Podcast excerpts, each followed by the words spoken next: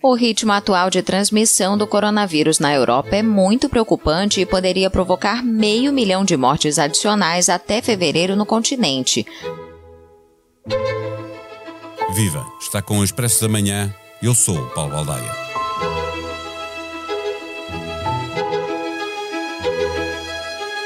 A grande preocupação da Organização Mundial de Saúde volta a ser o ritmo crescente de casos de Covid-19 na Europa confessou há dias o diretor da organização no Velho Continente, Hans Kluge, que aponta para meio milhão de mortos na região europeia no início do próximo ano. Portugal destaca-se pela positiva e a situação está controlada, mas já há estimativas que apontam para a duplicação de novos casos em poucas semanas, o que é natural se tivermos em conta que, com vários dias a registrarem mais de mil novos casos diários e o RT acima de um, a tendência é para subir.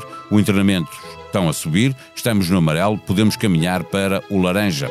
Somos campeões mundiais da vacinação, mas um estudo publicado na revista científica The Lancet mostra que a vacinação nos protege, mas não garante com a mesma eficácia a proteção dos outros. Também aqui reside a vantagem de ter o máximo de pessoas vacinadas. Os cientistas que fizeram este estudo dizem que vamos ter de adotar de novo algumas medidas sociais e de saúde pública para abrandar a transmissão. A jornalista Vera Lúcia Arreigoso, especialista em saúde, há muito que não vinha ao Expresso da Manhã a conversar sobre a evolução da pandemia e isso é um bom sinal, mas agora é preciso perceber que as más notícias estão de volta. Mais de um milhão de clientes já têm contas valor BPI. Contas multiproduto. Uma solução com um conjunto de produtos e serviços para gerir o seu dia a dia e sempre acessível através da BPI App ou do BPI Net. Saiba mais em bancobpi.pt. Viva Vera, a Europa volta a ser o epicentro da pandemia. Em Portugal, com uma situação bastante mais controlada, eh, também temos o RT acima de 1 e os internamentos a subir. Um estudo científico veio comprovar que, no auge da doença, a carga viral é tão elevada em vacinados como em não vacinados, embora deixa mais rapidamente nos vacinados, eh, mas naquele período uns e outros têm o mesmo potencial de transmitir eh, a doença. Estamos de regresso às más notícias? Não. Bom dia, Paulo. Não estamos de regresso às más notícias, estamos de regresso a um problema que foi posto em evidência com a pandemia e que tem a ver com a informação que é publicada e que não é interpretada devidamente e com alguma serenidade. E parece-me que é o que está a acontecer com estas conclusões do estudo da Lancet. O que aquele estudo nos diz é algo que já se sabia, isto é, a carga viral na fase mais alta e naquele momento, medida entre quem está vacinado e quem não está, é igual. Mas o que é que isto significa na prática? Significa que a pessoa que está vacinada vai transmitir a probabilidade de o fazer é muito menor no tempo, portanto está é um perigo para os outros num período muito limitado, o que não acontece com quem não tem a vacina, e o perigo que advém para o próprio eh, dessa infecção ou dessa carga viral que está elevada é aquele que nós conhecemos. Que é muito menor. É muito menor, tende a ser assintomático, seguramente em circunstâncias normais não levará a um internamento hospitalar nem à mortalidade. Ora, é precisamente isto que é o objetivo da vacinação. Mas em algum momento se chegou a admitir que eh, quem tivesse vacinado não transmitisse o vírus a outra pessoa? Sim, chegou-se a admitir quando se achava que quando houvesse vacinação de um determinado número de pessoas, a teríamos grupo, a imunidade de grupo, que foi um conceito que ainda Portugal estava, digamos, a avançar com, com as primeiras doses de vacinas e começámos a ver esse conceito a ser substituído primeiro por proteção de grupo e depois caiu tanto a imunidade como a proteção e começou a falar-se na necessidade de vacinar e de proteger o máximo possível, já não para evitar a transmissão, porque isso era claro que não acontecia, e é isso que o estudo da Lancet nos diz. Nós temos a carga viral num determinado momento que é igual numa situação e noutra, com ou sem vacina, mas daí em diante nós tínhamos aquilo que era o objetivo, que é impedir a mortalidade e as hospitalizações, a doença, a doença grave. Eh, eh, o inverno ainda não chegou, o vírus da gripe eh, vai conviver com o novo coronavírus. Os cientistas, estes que fizeram este estudo, publicado na revista The Lancet, defendem que é preciso recuar e rever a utilização, ou a falta dela, do uso de máscaras, distanciamento social, testes. Quando chegarmos mais perto do inverno, e quando vier o frio a sério e a gripe, vamos ter que pensar em algumas regras que já tínhamos esquecido?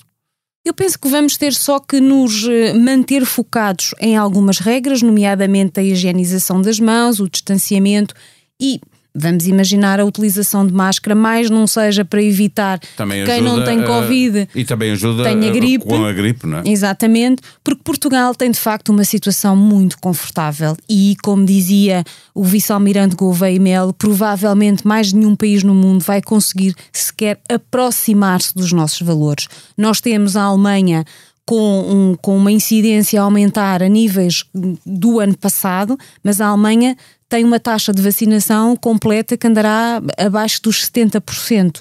O Reino Unido, em situação igual. Uh, até Malta, que era um país que era tido como estando muito próximo de Portugal, está bastante abaixo.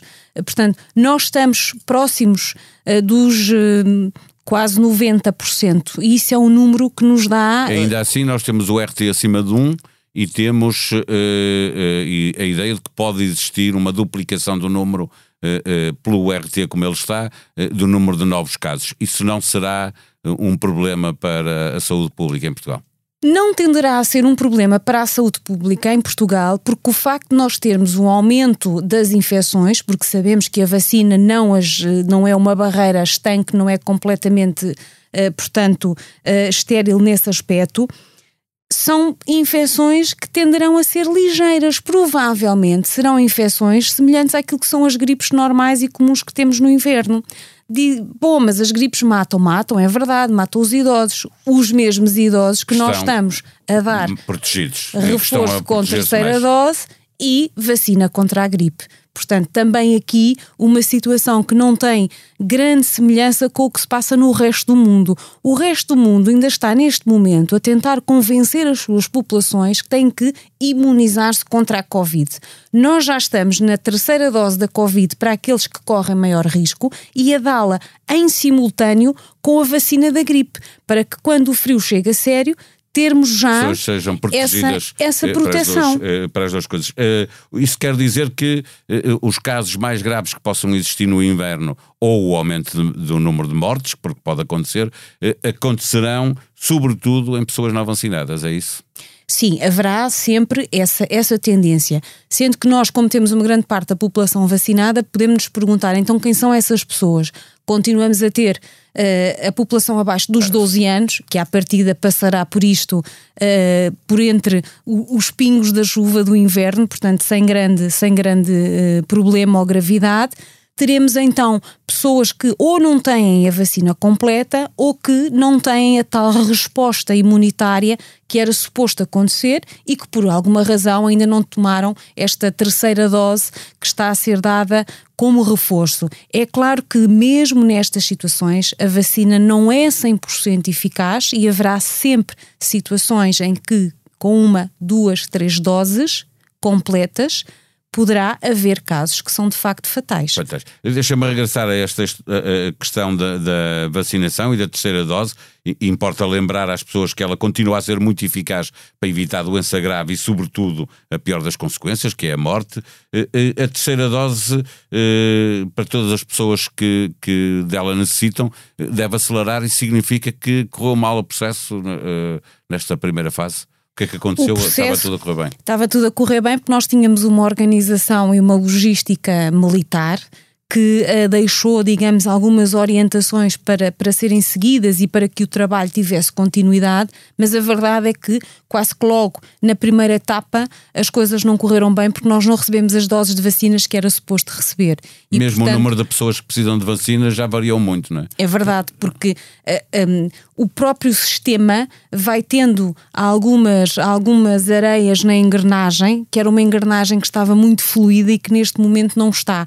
Portanto, temos a, a Diretora-Geral da Saúde a assumir que de facto vai ser um, uma das suas prioridades e vai ser o rosto dessa, dessa vacinação agora, mas é uma pessoa que tem a seu cargo muitas tarefas em relação à saúde pública e também em relação à Covid, coisa que não acontecia com o vice-almirante Gouveia Mel. Era seja, uma pessoa uma que estava task, uma task force Exatamente, funciona melhor. completamente focada e o objetivo era o sucesso e ele foi alcançado. E, portanto, aqui também deveria ser igual.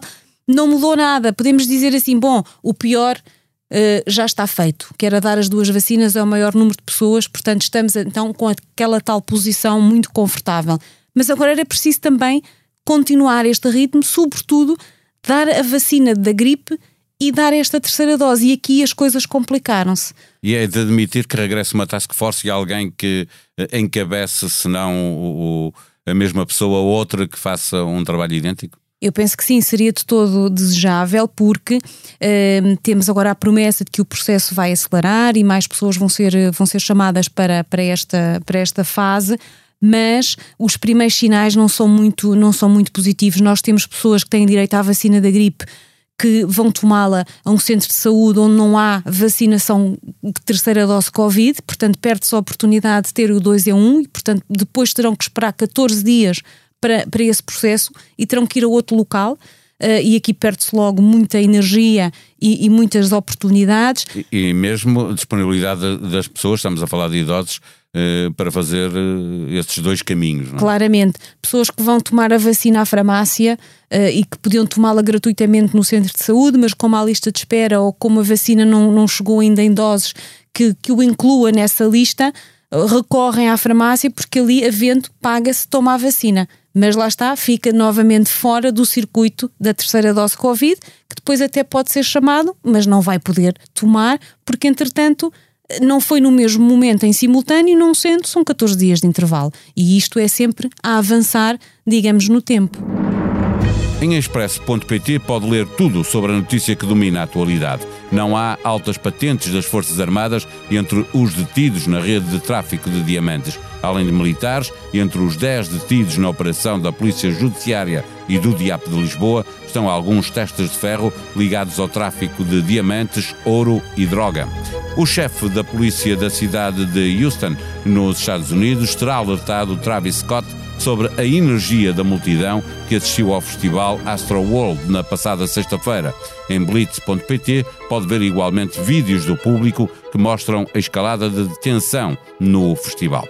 Em tribunaexpress.pt, a entrevista com Fábio Martins, que se virou para o mercado árabe e que admite que a distância do filho e da família valem um esforço para garantir um futuro melhor. Ele diz que foi para a Arábia para juntar a parte desportiva à financeira porque sentia que em Braga não recebia o que merecia. Este episódio teve os cuidados técnicos de João Luís Amorim. Voltamos amanhã. Até lá. Tenham bom dia.